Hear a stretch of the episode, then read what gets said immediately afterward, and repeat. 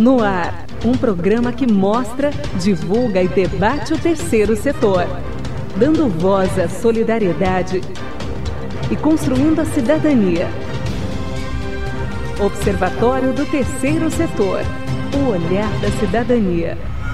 Sigo o anúncio e vejo em forma de sorvete, sabonete. Em forma de sorvete, acordo e durmo na televisão. Creme dental, saúde, sigo num sorriso. Olá, boa tarde. Eu sou Joel Scala. Está começando o programa Observatório do Terceiro Setor, o olhar da cidadania. No programa de hoje vamos falar sobre a importância da comunicação no terceiro setor.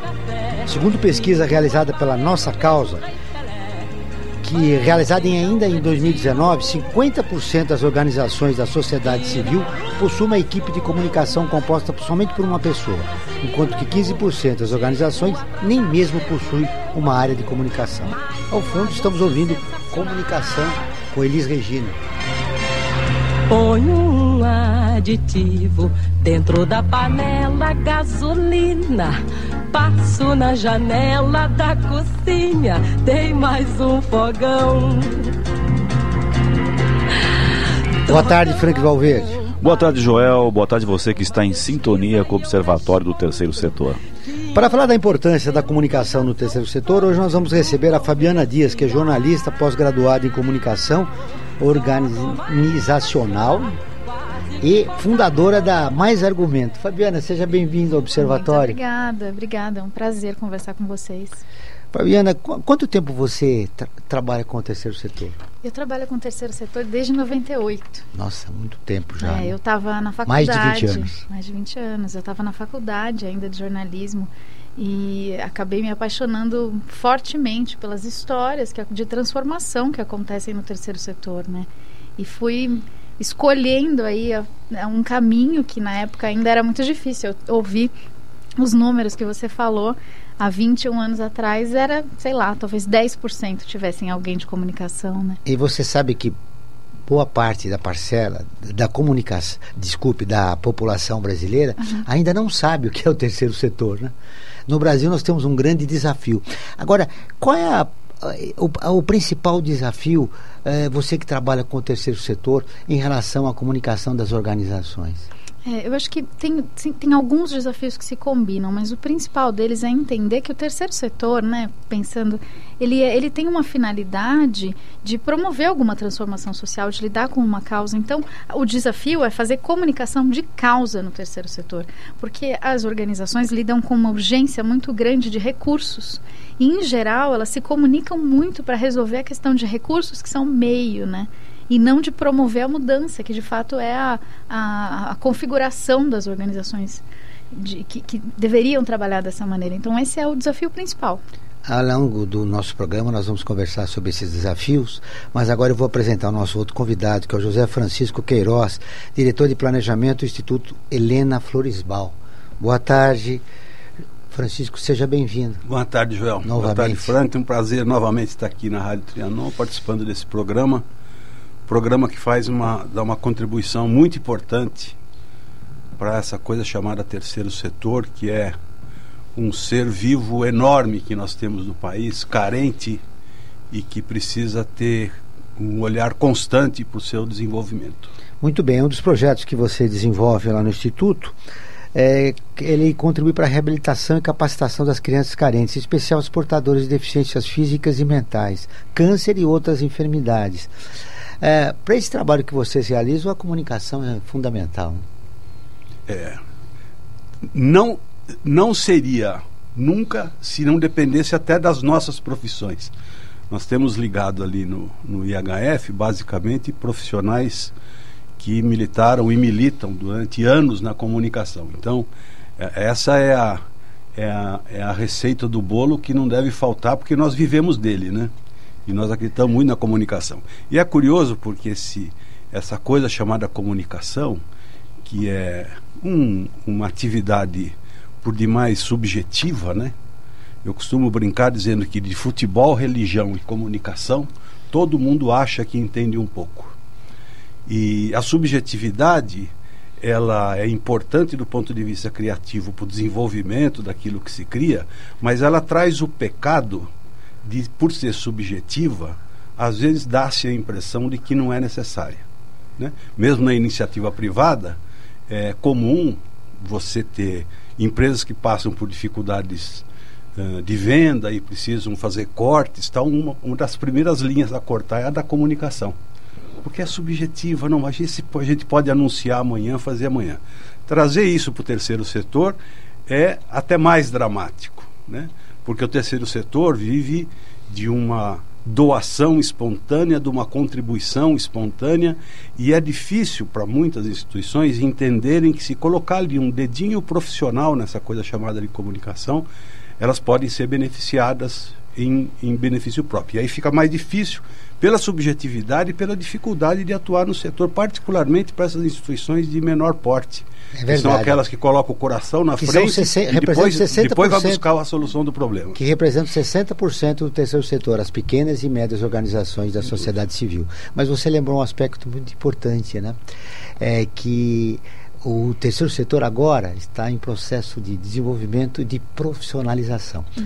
Mais de 2 milhões de trabalhadores hoje, psicólogos, médicos, enfermeiros, assistentes sociais, jornalistas, já atuam naquilo que nós denominamos aqui no país como terceiro setor. Eu costumo dizer que o terceiro setor é o caminho para o estado de bem-estar social. Estamos longe ainda, mas esse é o grande objetivo das pessoas que trabalham no terceiro setor. Se você me permite, Joel, eu ouvi recentemente algo que não deve ser verdade, mas eu acho que é um sintoma dizendo que essa coisa, que, como você disse, muita gente nem sabe o que é o tal terceiro setor, ele está deixando de existir exatamente por esse aspecto da profissionalização que chega nele e que acaba aproximando o terceiro muito do segundo. Até porque o segundo, na, na base da estratégia do marketing, marketing de causas, por exemplo, acaba fazendo com que o terceiro avance no segundo setor e isso acaba virando como uma empresa. Essa coisa chamada terceiro setor cada vez mais fica com cara de empresa. Que agora é o chamado setor 2,5, né? Que é você é. desenvolve projetos sociais visando o lucro, o retorno do, do, investimento. Negócios né? de impacto, né? É. E, e, e, tem ajuda. Esse processo de profissionalização ajudou você que já trabalha há mais de 20 anos no, no setor, e, ajudou, a, por exemplo, os jornalistas com, como mercado de trabalho? Olha, eu acho que ainda é muito pequeno, mas é um, é um campo é, possível e eu vejo muitos explorado. colegas, né? Eu vejo muitos colegas já trabalhando e é um campo de é, muitas possibilidades. E, e principalmente para quem tem essa, esse coração tão forte, né? Porque não é a escolha mais fácil. Trabalhar com comunicação no terceiro setor não é a escolha mais fácil. Outros caminhos, outros setores, outros mercados seriam muito mais simples, né? Mas acho que é, agrada, agrada bastante a vivência próximo de causas e de pessoas e de mudanças que são tão importantes. É, a primeira fase do, do terceiro setor no país é, tinha aquela visão assistencialista. Aí eu vou ajudar.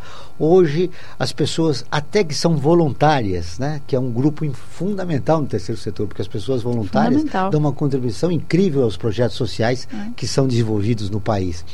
E agora os voluntários hoje têm uma visão profissional, né, e que é importante, né? Eh, para que os projetos sejam desenvolvidos. Mas você sabe que essa lógica do profissionalizar, né, ela é um grande risco também, porque quando a gente fala de, de profissionalizar e de segundo setor, a gente está se aproximando de métricas que são muito adequadas para a lógica da indústria. Né? Mas o que a gente faz no terceiro setor é essencialmente serviço. E são, são visões totalmente distintas, assim. Então, a comunicação de serviço, é uma comunicação totalmente diferente do, de uma comunicação de produto. Então, eu acho que a, enxergar essa possibilidade de mudança, da valorização das interações, sabe, não de um, um fim, é um, caminho. Olha que interessante o argumento dela. Você acha que eh, essa profissionalização pode tirar o, a humanidade, aquilo que você foi buscar no terceiro setor, o exercício da sua humanidade, a solidariedade em relação ao próximo, pode estar comprometida com esse aspecto da profissionalização? Eu, eu particularmente acho difícil, porque este campo é que move tudo aquilo que se faz no terceiro setor. É óbvio que a, o sentido profissionalizante uh, deve criar padrões de comportamento que pode afastar isso. Mas o produto principal, que é o benefício ao próprio, que é a doação ao próximo, acho que a hora que isso acabar, aí nós vamos ter um grande problema. Né? E não só ah, pensar a coisa do ponto de vista profissional, essa, essa coisa do bem-estar ou se sentir bem fazendo alguma coisa para o próximo, é a que é a principal alavanca e o principal trunfo que esse chamado terceiro setor tem. Se por um lado, né, se vocês me permitem, se por um lado é, é um risco, por outro também é muito bom que as organizações se, é, se organizem para serem mais eficazes, para usar o recurso, para usar a energia, a dedicação e mesmo o amor, né, dos voluntários que fazem isso. Então, se profissionalizar por um lado, melhorar a sua capacidade de gestão é muito bom, sem correr, né, a, a, o risco, sem perder a dimensão humana dessa relação. Eu acho que o IHF é um bom exemplo nisso que a Fabiana está colocando, porque hoje nós, nós fazemos uma ajuda para 36 instituições do terceiro setor, né? 16 de grande porte e 20 de pequeno e médio porte. E nós assinamos um contrato anual dessa prestação de serviço, dessa doação que nós damos, por conta de contrapartida de uma evolução na gestão, na administração, no como se organizar melhor, principalmente dessas pequenas e médias. As grandes não já têm estrutura para isso e tal, mas as pequenas elas, elas sabem que elas são avaliadas anualmente para uma renovação do nosso contrato para o ano seguinte, baseado no interesse que ela teve em se desenvolver profissionalmente para poder ter uma melhor gestão, para poder eventualmente caminhar um pouco mais pela, e sobreviver nesse ambiente, né? pernas, né? é, e não ficar só no sentido assistencialista, né? Da, da doação pela doação e o mês que vem continua a doação pela doação e não sai do lugar.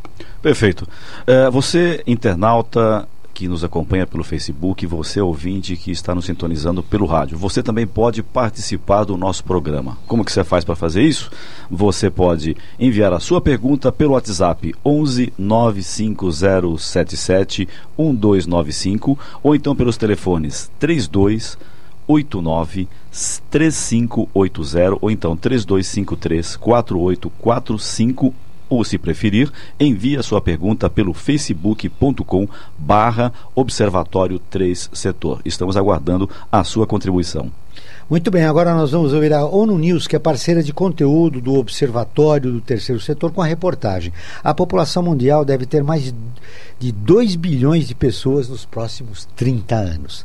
A Ana Paula Loureiro, de Nova York, traz as informações a população mundial deve aumentar em 2 bilhões de pessoas nos próximos 30 anos, afirma um relatório das Nações Unidas lançado esta segunda-feira. O total de habitantes do planeta deve passar dos atuais 7,7 bilhões para 9,7 bilhões em 2050. A pesquisa, publicada pelo Departamento de Assuntos Econômicos e Sociais da ONU, o DESA, afirma que a população mundial pode atingir o seu pico no final do século, com cerca de 11 bilhões de pessoas. Segundo o relatório, a população mundial está envelhecendo devido ao aumento da expectativa de vida e à queda dos níveis de fertilidade. Mais países estão tendo reduções de populações. As taxas de crescimento variam muito entre regiões. Entre 2019 e 2050, nove países representarão mais da metade do crescimento projetado da população mundial: Índia, Nigéria, Paquistão, República Democrática do Congo, Etiópia, Tanzânia, Indonésia. Indonésia, Egito e Estados Unidos. Por volta de 2027, a Índia deve superar a China como o país mais populoso do mundo. Segundo a pesquisa, os governos devem investir em educação e saúde para se beneficiarem deste dividendo demográfico. A expectativa de vida global aumentou de 64,2 anos em 1990 para 72,6 anos em 2019 e deve aumentar para 77,1 em 2050. A população mundial está envelhecendo com a faixa etária de 65 anos ou mais, crescendo mais rapidamente. Em 2018, pela primeira vez na história, pessoas com 65 anos ou mais superaram em número as crianças menores de 5 anos no mundo. Da ONU News em Nova York, Ana Paula Loureiro. O problema não é o envelhecimento dessas 2 bilhões de pessoas nos próximos 30 anos, é que elas envelheçam com qualidade, Franklin. É verdade, é verdade.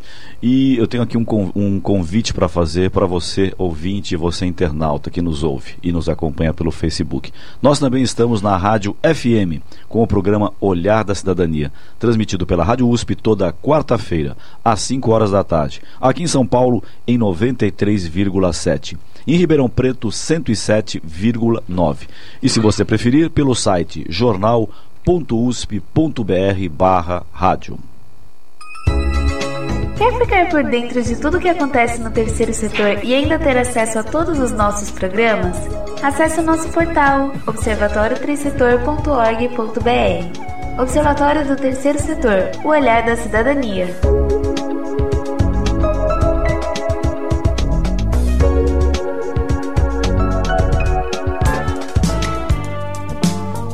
A Associação Científica e Cultural das Fundações Colaboradoras da USP, FUNASP, foi constituída com o objetivo de aperfeiçoar o relacionamento das fundações com a Universidade de São Paulo.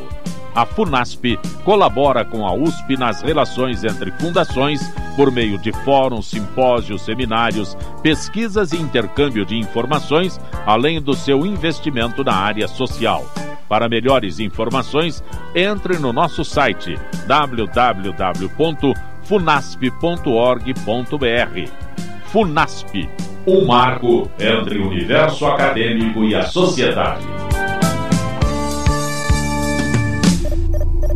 Internacionalizar a economia afeta o seu emprego? Para onde vai o Brasil? Ter opinião sem análise é só repetição. Repetição, repetição, repetição, repetição, repetição, repetição, repetição, repetição. Informação é importante. Análise é fundamental. Le Monde Diplomatique Brasil. Independente e crítico.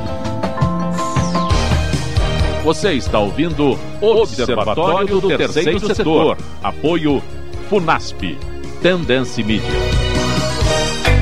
Criei meu website, lancei minha homepage.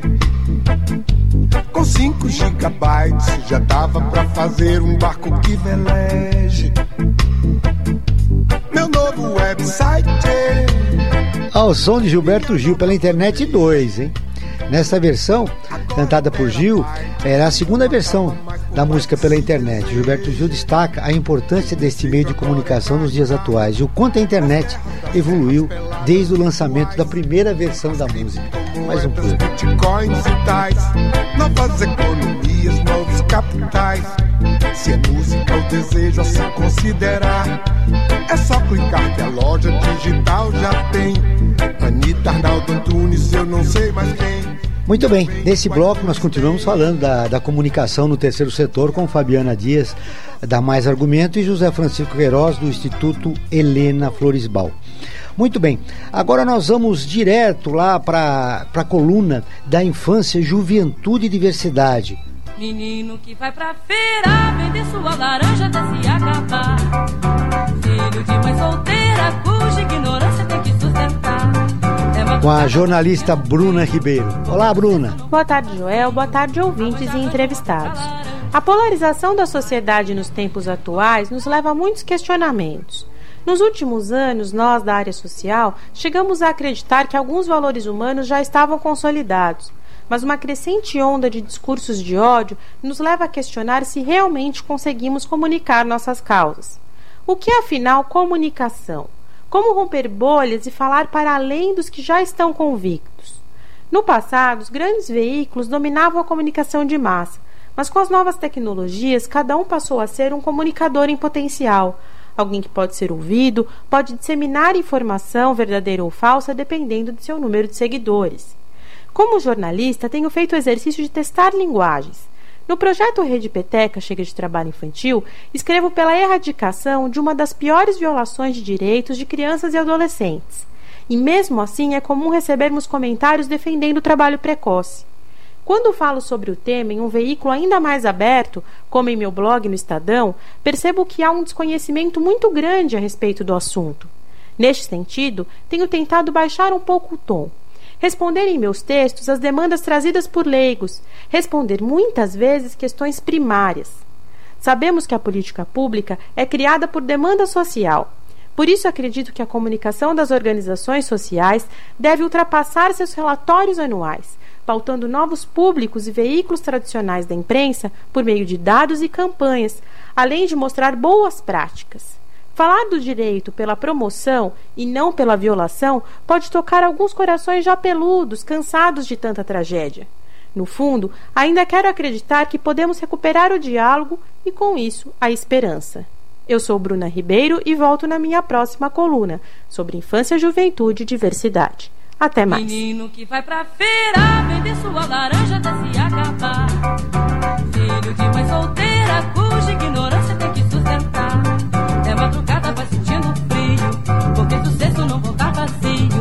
Muito bem, antes de repercutir a fala da Bruna, nós vamos agora contar para vocês o nosso alcance. Onde o observatório está chegando, Frank? Olha aqui, atualmente, é, nesse instante aqui, através do Facebook, você que nos acompanha, um grande abraço. Você de São Paulo, do Rio de Janeiro, do Rio Grande do Sul, de Pernambuco, da Paraíba, da Bahia, de Minas Gerais, do Paraná, de Santa Catarina e do Pará. Um abraço para vocês e vocês da rádio também, que estão nos ouvindo, também o um mesmo abraço por nos acompanhar aqui no Observatório do Terceiro Setor. É, temos uma questão aqui é, que a gente pode é, passar para os nossos é, entrevistados de hoje, é, que foi enviado pela Carla Regina, lá da Cantareira. Ela diz: Hoje o terceiro setor faz um papel importante na sociedade, mas muitos têm dificuldade com legislações, contabilidade, enfim, tudo que diz respeito ao terceiro setor.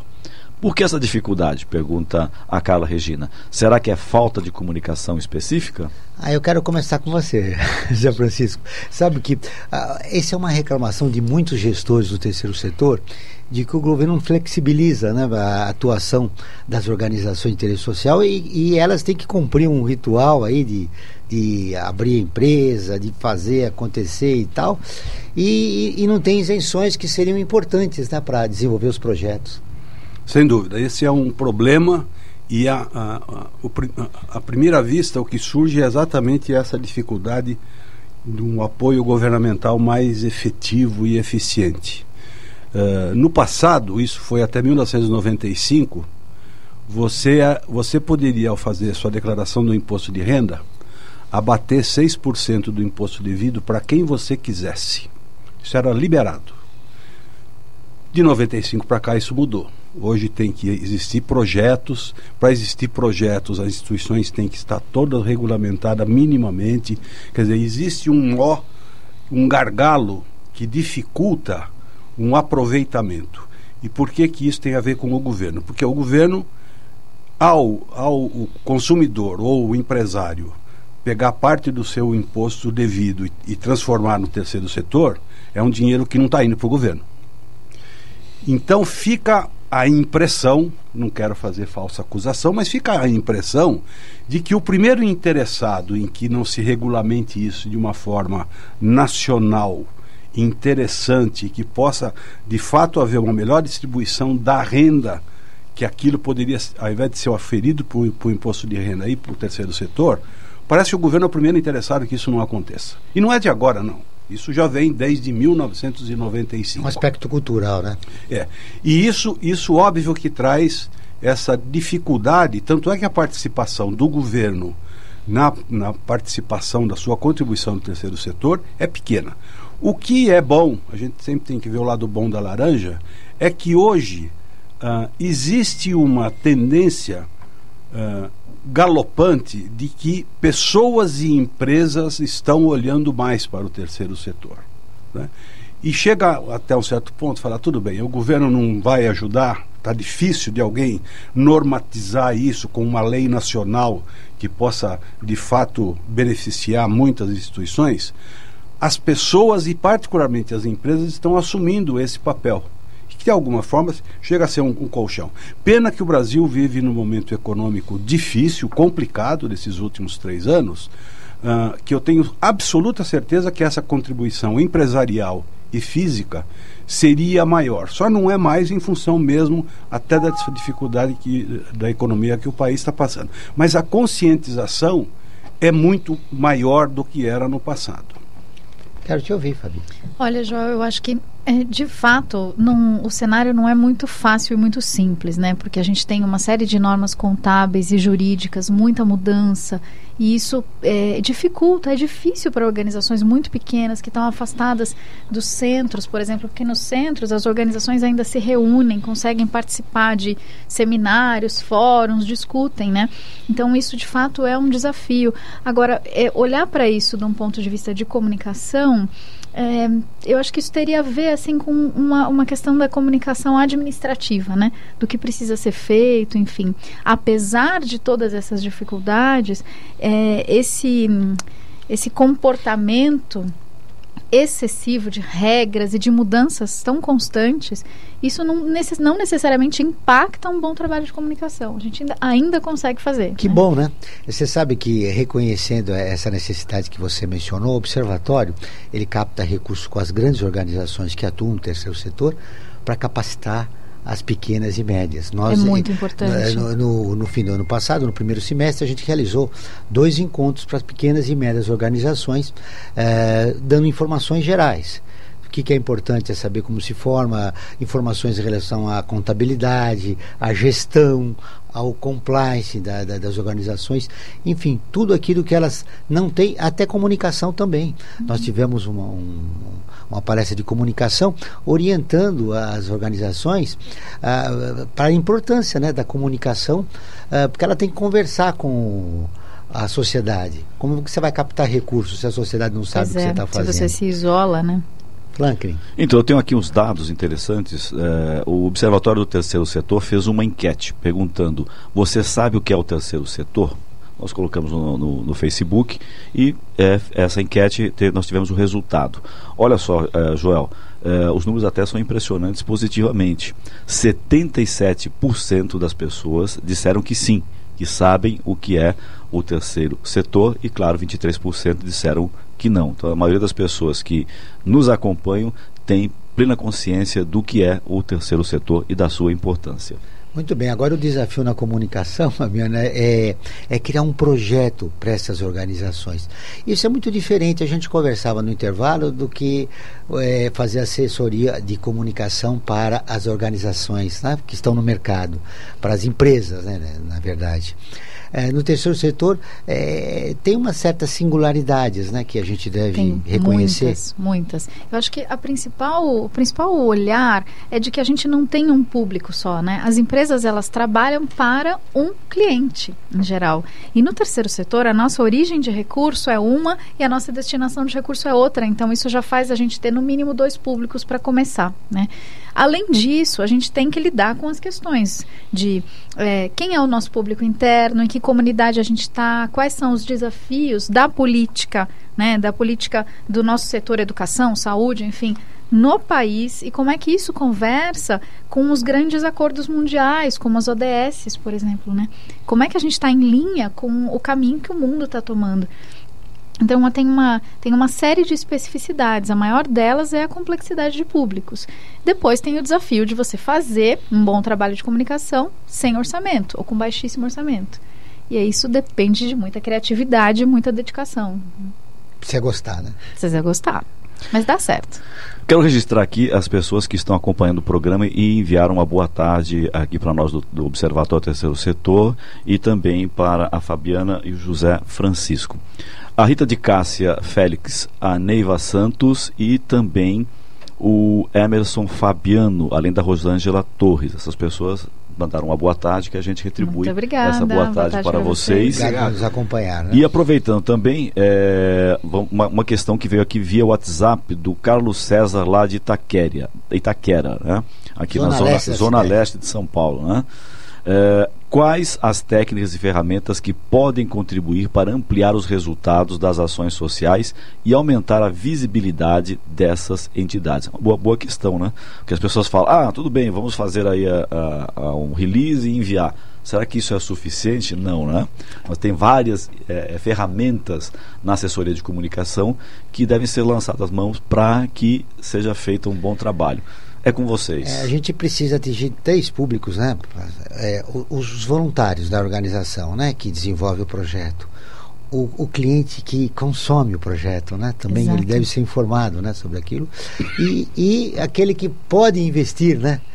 Né, no, no, no, neste projeto e que está lá na, representando na figura do empresário uhum. ou, ou, da pessoa física com recursos, né? É, e você sabe, Franklin, eu vou, eu vou emendar um pouquinho essa questão com o primeiro uh, dado que você trouxe agora de, de, desconhecimento do terceiro setor. Isso é um dos primeiros desafios de comunicação, porque se a pessoa não sabe o que é terceiro setor, ela não, ela às vezes entende, ah, isso é do governo, ah, isso é de alguém, né? E eu não tenho nada a ver com isso. E o que a gente precisa é que a sociedade se implique com tudo isso. Então ela tem que entender que o terceiro setor ela é, ele é um envolvimento de todos, ele demanda a participação de todos. Então esse já é o primeiro desafio, né? Agora, como é que a gente organiza uma comunicação? Eu acho que em primeiro lugar a gente precisa reestruturar a lógica a gente não entrega produto. Então não adianta a gente achar que comunicação é no final das coisas. A comunicação ela é uma gestão de todas as interações que a gente tem. E é isso que faz eu ter um relacionamento sólido, que me mantém é, próximo de um doador, que faz o voluntário continuar vindo, apesar de todas as dificuldades. Né? Então esse cuidado é importante ferramentas. Eu diria que a gente, assim como todo todo o negócio, vamos dizer assim, né, toda a organização ali, é, a comunicação também precisa de planejamento para poder atuar estrategicamente, colaborando com a organização, para não desperdiçar recurso. Eu já vi muita coisa assim, faz jornalzinho, sabe? É, consegue que uma gráfica imprima, alguém doa o papel, ou voluntários produzem todo o conteúdo. E o jornal não, é, não tem uma razão não de circula, ser. Né? Não circula. Né? Eu, eu fiz um trabalho muitos anos atrás com uma organização que eles fazia acho que três anos que eles imprimiam bimestralmente um jornal e eles mandavam para doadores na Alemanha. E o jornal, além do conteúdo não, não ter a ver, ele era em português. Então eu dizia, vocês têm muita sorte, né? Do que, que a gente está falando aqui? A gente está falando de desperdício de recurso. E aí é um jeito da gente superar também um desafio nosso, que é provar, entender, né? E atuar com comunicação não como despesa, mas como geração de valor. Então a gente precisa um dessa investimento, né? investimento, desse olhar estratégico e medir indicadores, né? Uma, numa visão geral da coisa, a gente precisa de alguns indicadores que demonstrem que o trabalho está dando certo. Francisco, eu, eu queria te ouvir, mas a gente tem que trabalhar com a ideia de um projeto de comunicação para averiguar se aquelas ferramentas, por exemplo, de um jornal interno, se um endomarketing, é a ferramenta ideal para aquele projeto e para aquela organização, né? Sem dúvida, principalmente nos dias de hoje, que a, a, a amplitude de canais de comunicação uh, é, por um lado, algo, algo palpável que você pode descobrir melhor como chegar até determinados públicos, mas é uma dificuldade pela diversidade delas. Então, nessa hora precisa ter um sentido profissional de entender. Eu, eu, eu me permita não dizer nomes, mas recentemente eu assisti, eu vi um trabalho de uma instituição beneficente que pediu para um grupo de alunos de uma determinada faculdade, que eu não vou também dizer o nome, para desenvolver um planejamento de comunicação para aquela instituição. E eu fiquei abismado porque a solução que os jovens deram para uma instituição que falava que cuida de idosos e que depende da contribuição hoje basicamente dos conhecidos dos idosos, uh, toda a comunicação, todo o planejamento foi feito por esses jovens com aquilo que eles consomem, que é o celular, que é a rede social. E eu li aquilo pensando quem é que poderia está vendo essa, essa mensagem que nem deve saber quem é essa instituição, porque, do ponto de vista do jovem, a solução da comunicação está aqui. E isso não é uma verdade, nada Absoluto. contra isso, mas precisa saber exatamente que ferramentas usar no momento adequado para aquilo que você tem que, que, que comunicar. Esta é uma, uma, uma necessidade que o terceiro setor tem de, de, de, de procurar entender por ele próprio mesmo onde estão os seus públicos. Se estão próximos, se são os vizinhos, se é a comunidade local, se é alguém que tem a ver com aquele trabalho que é feito e a partir daí se mostrar. Até porque esse eu, eu, eu, eu usei durante muito tempo na comunicação uma, uma, uma imagem que ela é verdadeira. A comunicação é tão importante que tem o exemplo do pato e da galinha. Né?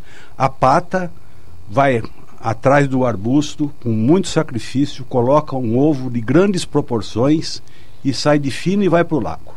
A galinha todo dia bota um ovinho desse tamanho e a primeira coisa que ela faz é cacarejar. E aí todo mundo fica sabendo que a galinha botou um ovo e ninguém fica sabendo que a pata botou um ovo. Esse é um exemplo, exemplo, da hein? comunicação do quanto que é importante uh, você cacarejar desde que você saiba com que público você está querendo se comunicar. Utilizar a ferramenta ideal né, para aquela organização, respeitando as características de cada organização que o existe. público. Né, o seu público-alvo objetivando uma palavrinha mágica que eu pensei que vocês iam falar, que é a transparência, que é fundamental para você continuar realizando o seu eu trabalho ia tocar nesse no assunto. terceiro no terceiro setor. Franklin. Temos uma informação importante para você que acompanha o Observatório Terceiro Setor. Nós somos visualizados em mais de 173 países e em 2018 atingimos mais de 20 milhões de pessoas. E mais de 380 mil pessoas nos seguem em nossas redes sociais. E atingimos mensalmente no Facebook 1 milhão e 900 mil pessoas. E 100% sabe que é o terceiro Quer ficar por dentro de tudo que acontece no terceiro setor e ainda ter acesso a todos os nossos programas? Acesse o nosso portal observatoriotercetor.org.br. Observatório do Terceiro Setor, o olhar da cidadania.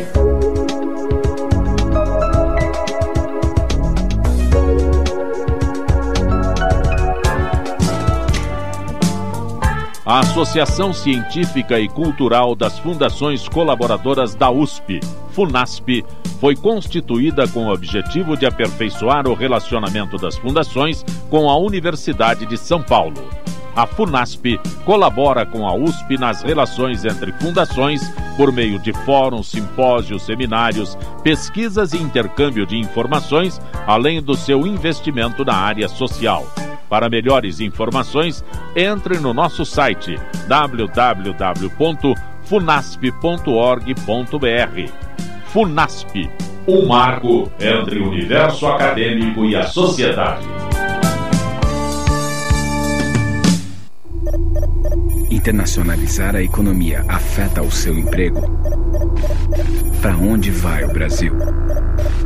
Ter opinião sem análise é só repetição. Repetição, repetição, repetição, repetição, repetição, repetição, repetição, repetição. Informação é importante. Análise é fundamental. Le Monde Diplomatique Brasil. Independente e crítico. Você está ouvindo Observatório do Terceiro Setor. Apoio FUNASP. Tendência Mídia. Sigo o anúncio e vejo em forma de sorvete, sabonete. Em forma de sorvete, acordo e durmo na televisão. Creme dental, saúde. Iniciamos mais um bloco do Observatório do Terceiro Setor hoje, falando sobre comunicação no terceiro setor, ah, com a Fabiana Dias e o José Francisco Queiroz. Ao fundo, ouvindo novamente comunicação com Elis Regina. A música fala sobre o excesso de propagandas nos meios de comunicação e como isso pressiona as pessoas ao consumismo. Comunicação. Regina. Cosmonauta patrocinador Chego atrasado, tempo meu amor Mais um anúncio sensacional Muito bem, tá aí. Ah, agora, vamos falar em cultura, Cléo?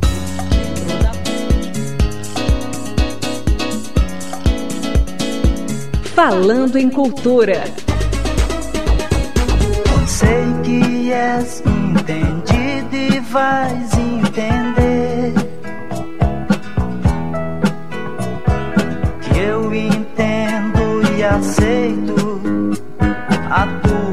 forma de amor. Que eu entendo e aceito. As novidades com Frank Valverde. Então, Joel, nós estamos ouvindo ao fundo a música Forma de Sentir com Odair José. Né? Odair José, uh, compositor, cantor, que nos anos 70 foi bastante perseguido pela censura, porque ele sempre tocava em temas bastante complexos, a prostituição. Na época era música brega, né? É, é, até hoje é música brega, né? Mas é uma música brega diferente, que é uma música brega que tem um conteúdo social, né? Como eu disse, ele falava sobre a prostituição, o uso da pílula anticoncepcional, a diferença de classes, né? Ele era considerado o compositor, o cantor das empregadas domésticas, né? Porque ele fez, fez uma música sobre o preconceito, né, que as empregadas eh, domésticas tinham nos anos 70, né? Não que até hoje não tenha até um pouco, mas digamos que diminuiu bastante. E essa música Forma de Sentir fala sobre o amor entre iguais. Música foi perseguida também no final dos anos 70, quando ele lançou. Tudo isso para quê? Para dizer que agora, no domingo, dia 23 de junho, nós vamos ter a 23ª Parada do Orgulho LGBT nesta edição da Parada do Orgulho LGBT, eh, ela irá comemorar os 50 anos da revolta de Stonewall, que aconteceu, Stonewall, né, um bar né, que, que existia lá em Nova York, né, Stonewall Inn, é, e que há 50 anos atrás, né, aliás, há 51 anos, né, aliás, 50 anos da revolta, né, e é, essa revolta foi um, um ataque da, da, dos policiais nesse bar, é, que era frequentado por gays, lésbicas, bissexuais, travestis, transexuais, e eles foram reprimidos, porque naquela época é, relações sexuais entre pessoas do mesmo sexo era ilegal em todos os estados é, americanos. Né? E logo depois dessa revolta, que teve alguns dias né, é, que se seguiu a, a esse primeiro ataque, né, é, um ano depois foi formada a primeira parada do orgulho gay. Né? E agora aqui no Brasil né, nós vamos ter a nossa 23 terceira parada do orgulho LGBT. É, essa parada né, não é só para as pessoas que fazem parte desse grupo LGBT, é um, ela chama toda a família, enfim. Ela tem, ela tem é, todo mundo, né, independentemente de pertencer ao grupo né, do LGBT ou não. Né.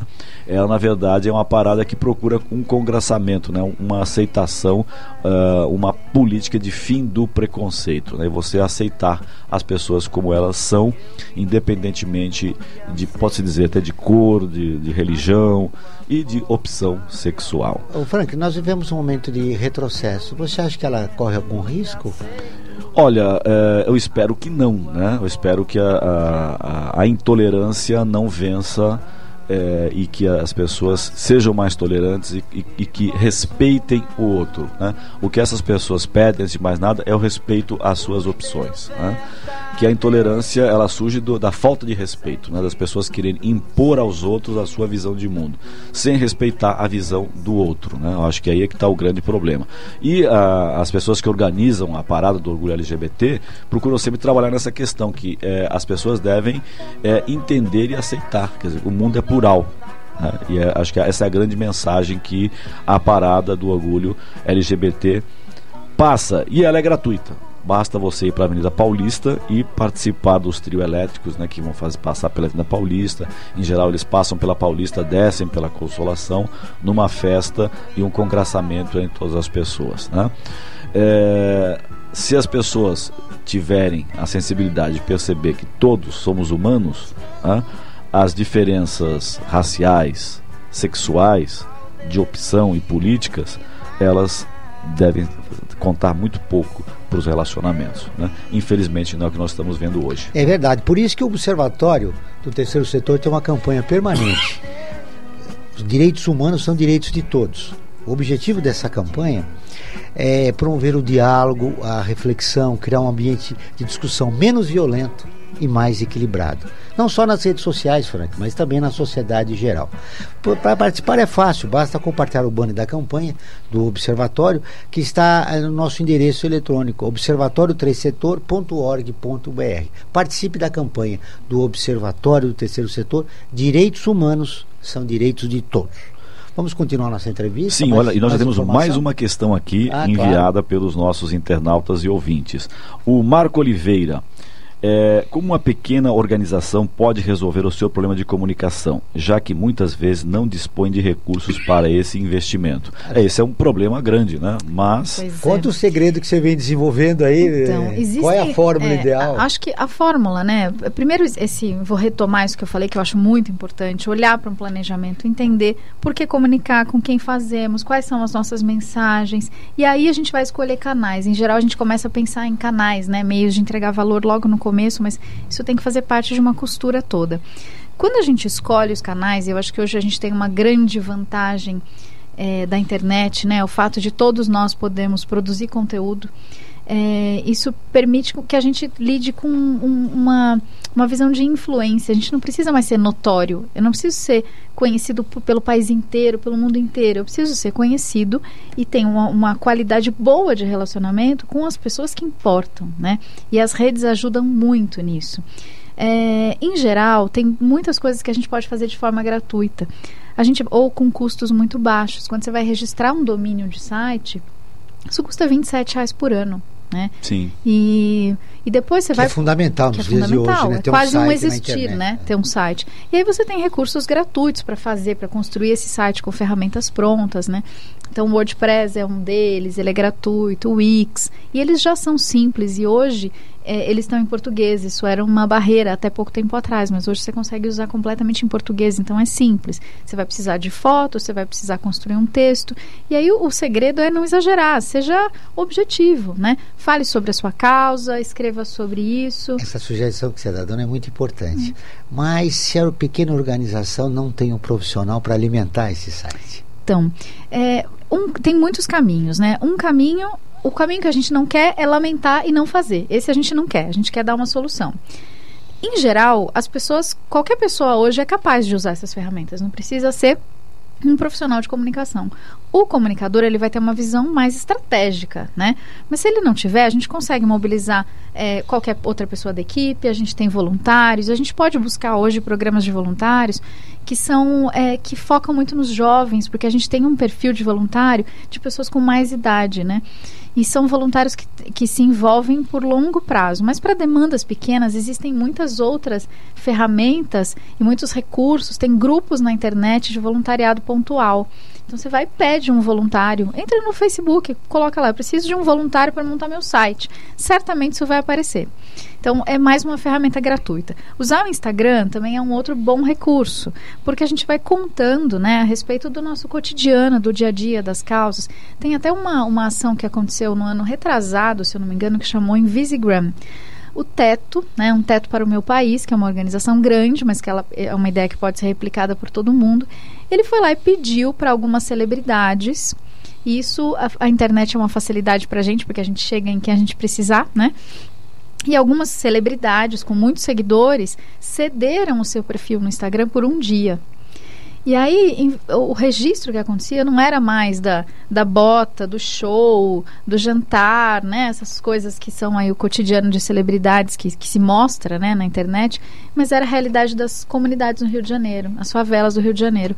E foi muito importante. Então, depende muito de criatividade nossa. Bom, no caso da, do, do Instituto lá, tem medalhões né, que foram no mercado, Valdir Simino, você, então tô, ali a, a, o caminho é mais fácil, né? Na, na, é, na então, os medalhões ali que estão meio gastos, precisa passar um bombril para limpar um pouquinho e tal pelo tempo, mas de fato é, é, uma, é uma preocupação que nós temos de poder passar essa experiência acumulada de tantos profissionais que, que estão em volta do, do, do, IHF nessa área da comunicação. A Fabiana colocou um ponto que eu queria reforçar, que eu acho que talvez isso não venha sendo utilizado, particularmente por essas instituições que têm mais carência nessa área da comunicação, que é pensar no voluntário da comunicação. Porque quando se fala em voluntário, você pensa em você fazer um trabalho voltado para os assistidos daquela instituição uh, e você pode hoje contar com o apoio de, de, pessoas que estão trabalhando em comunicação.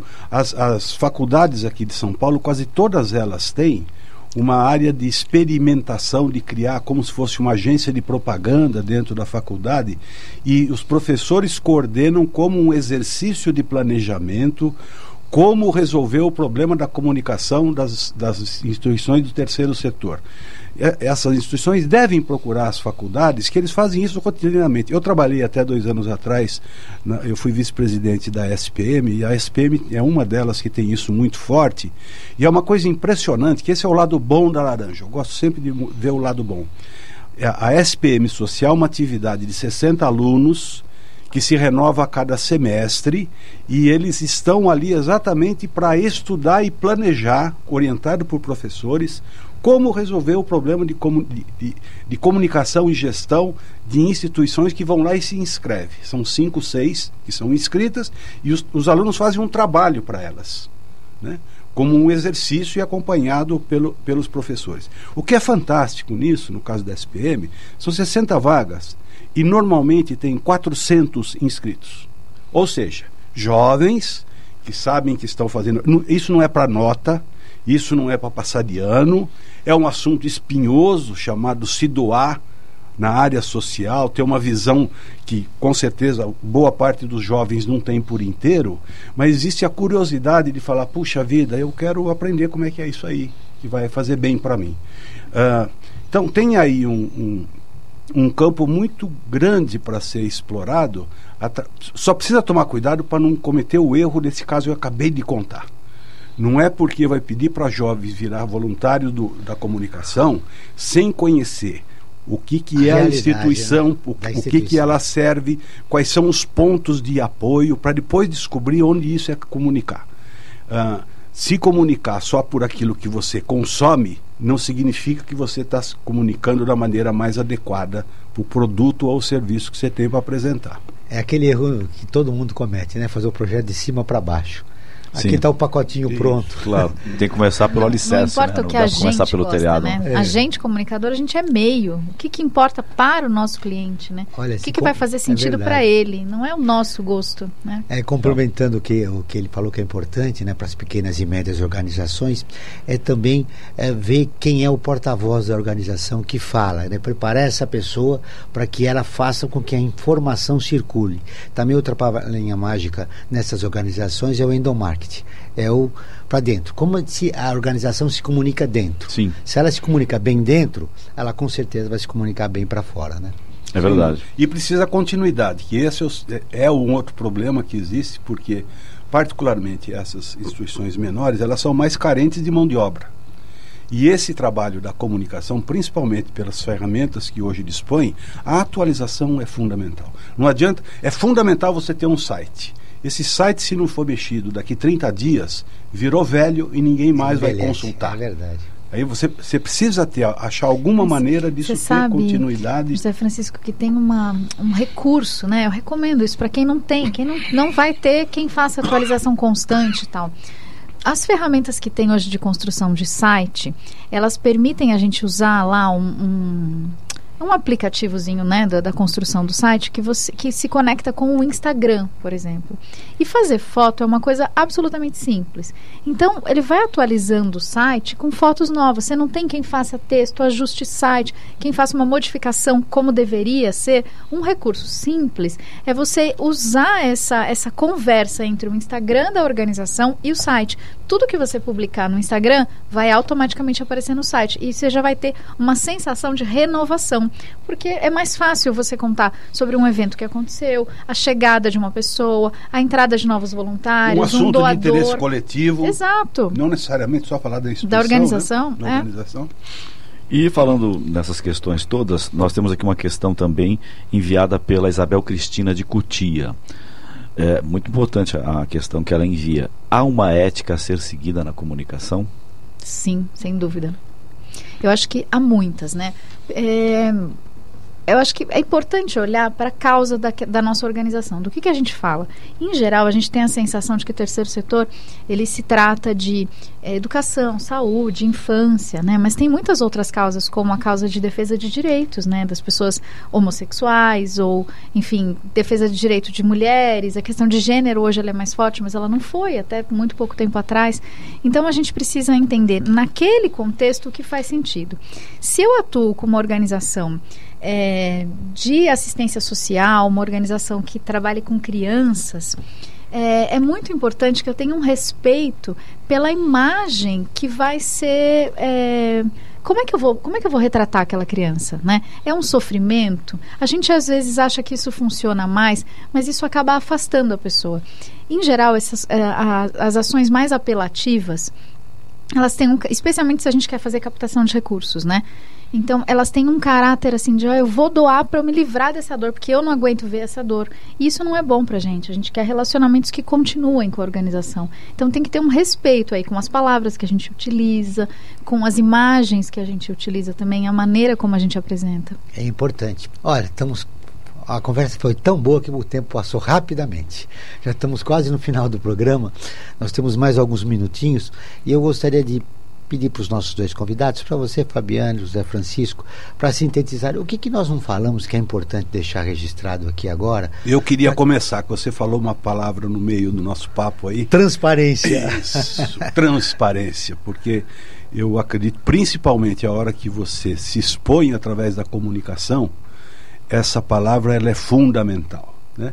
Ainda existem uh, problemas no terceiro setor de algumas pessoas que lamentavelmente usam o terceiro setor para benefício próprio ou acabam tendo desvios de, de dinheiro quando deveria estar indo para a mão de assistidos. Nós estamos num país em que tudo acontece, inclusive isso. Ser transparente, saudável, é ponto fundamental na comunicação. Eu acho que quando, quando a instituição se expõe, ela está dando a cara para bater, vamos dizer assim. E isso, isso é um sinal de transparência. Mostrar o seu trabalho, mostrar a sua dedicação, insistir naquilo que faz, não importa se beneficia dois ou cem ou quinhentos, mas a, a, a missão a que foi destinado para aquela instituição e isso ser mostrado na comunicação é um sinal importante que leva à transparência e leva com que essa instituição seja mais e leva ao sucesso. Confiança. Fabiana, né? suas considerações é, finais. Eu, eu, diria uma coisa bem importante: é trabalhem não com uma perspectiva de simplesmente é, transmitir informações. Informações a gente tem várias, né? Como é que a gente se diferencia? Busquem demonstrar as informações importantes a partir de histórias, de narrativas narrativas que contem o que é preciso sobre a chegada de, de novos profissionais, o aumento do atendimento. Quais são as narrativas? São as histórias que ficam na memória das pessoas. Muito bem. Frank, fechamos mais um programa? Sim, fechamos mais um programa. Eu quero aproveitar para convidar a todos e a todas para acompanharem também o nosso programa de TV, que vai ao ar todas quarta-feira, toda quarta-feira à meia-noite, nos canais 9 da NET, 8 da Vivo Fibra e 186 da Vivo. Quero agradecer você que nos acompanhou pela internet, você que pelo rádio, que fez perguntas, participou, interagiu com a gente. Esperamos você na, na, na próxima quinta-feira. O Observatório do Terceiro Setor está terminando. Eu agradeço a presença da Fabiana Dias, jornalista pós-graduada em comunicação e fundadora da Mais Argumento a José Francisco Queiroz, eh, diretor do planejamento do Instituto Helena Floresbal. Esse programa foi produzido pela equipe do Observatório do Terceiro Setor. Coordenação técnica Sérgio Souza, trabalhos técnicos Cléo Rodrigues. Nós voltaremos na próxima quinta-feira, pontualmente às 14 horas, sempre na luta por uma sociedade justa, solidária e sustentável. Boa tarde. Criei meu website, lancei minha homepage com 5 gigabytes já dava pra fazer um barco que veleje.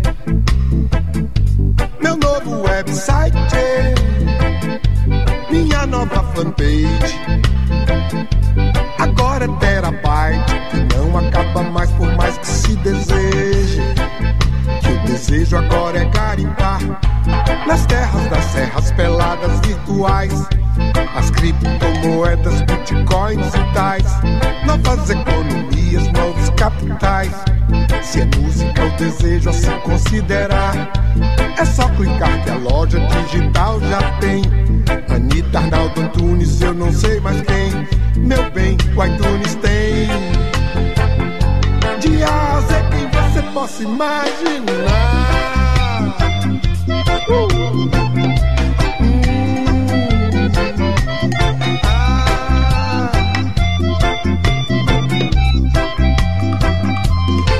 preso na rede, que nem peixe pescado. É zap, zap, é like, é Instagram, é tudo muito bem bolado. O pensamento é nuvem, movimento é drone. O monge no convento aguarda o advento de Deus pelo iPhone. Cada dia nova invenção tanto aplicativo que eu não sei mais não. WhatsApp, What's Down, What's New. Mil pratos sugestivos do novo menu. É Facebook, é FaceTime, é Google Maps. Um zigue-zague de número CEP e não consta na lista do velho correio de qualquer lugar. Quer ficar por dentro de tudo que acontece no terceiro setor e ainda ter acesso a todos os nossos programas? Acesse o nosso portal observatório3setor.org.br. Observatório do Terceiro Setor, o olhar da cidadania.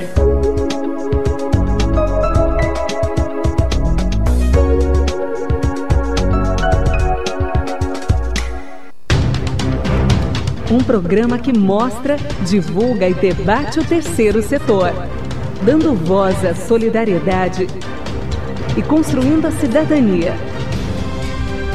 Observatório do Terceiro Setor, o olhar da cidadania.